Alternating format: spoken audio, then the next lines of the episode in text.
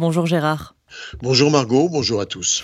On commence Gérard par euh, l'année qui vient de s'écouler, qui a été l'une des plus meurtrières en ce qui concerne le conflit israélo-palestinien depuis la seconde intifada.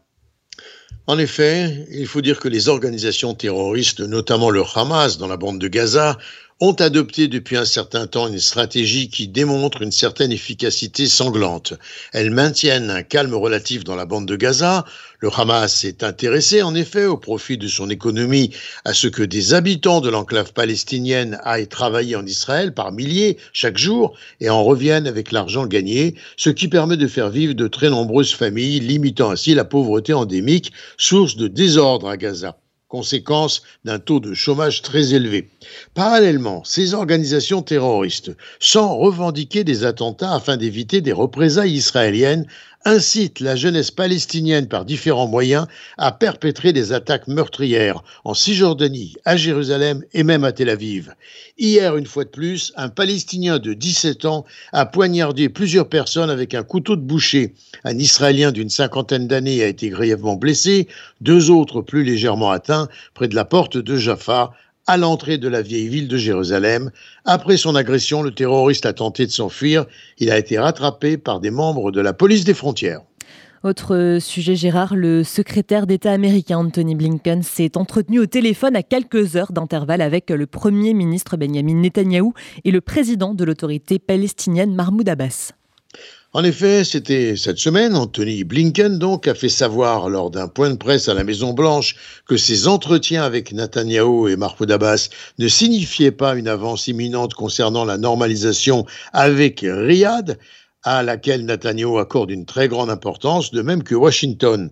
Avec Benjamin Netanyahu, Anthony Blinken a évoqué le renforcement des liens entre les États-Unis et Israël, l'élargissement de l'intégration régionale d'Israël et la nécessité de contrer les menaces de l'Iran, mais également la question palestinienne, a précisé le département d'État. Blinken a insisté sur le soutien continu des États-Unis aux politiques qui garantissent la liberté, la sécurité et la prospérité pour les Israéliens comme pour les Palestiniens.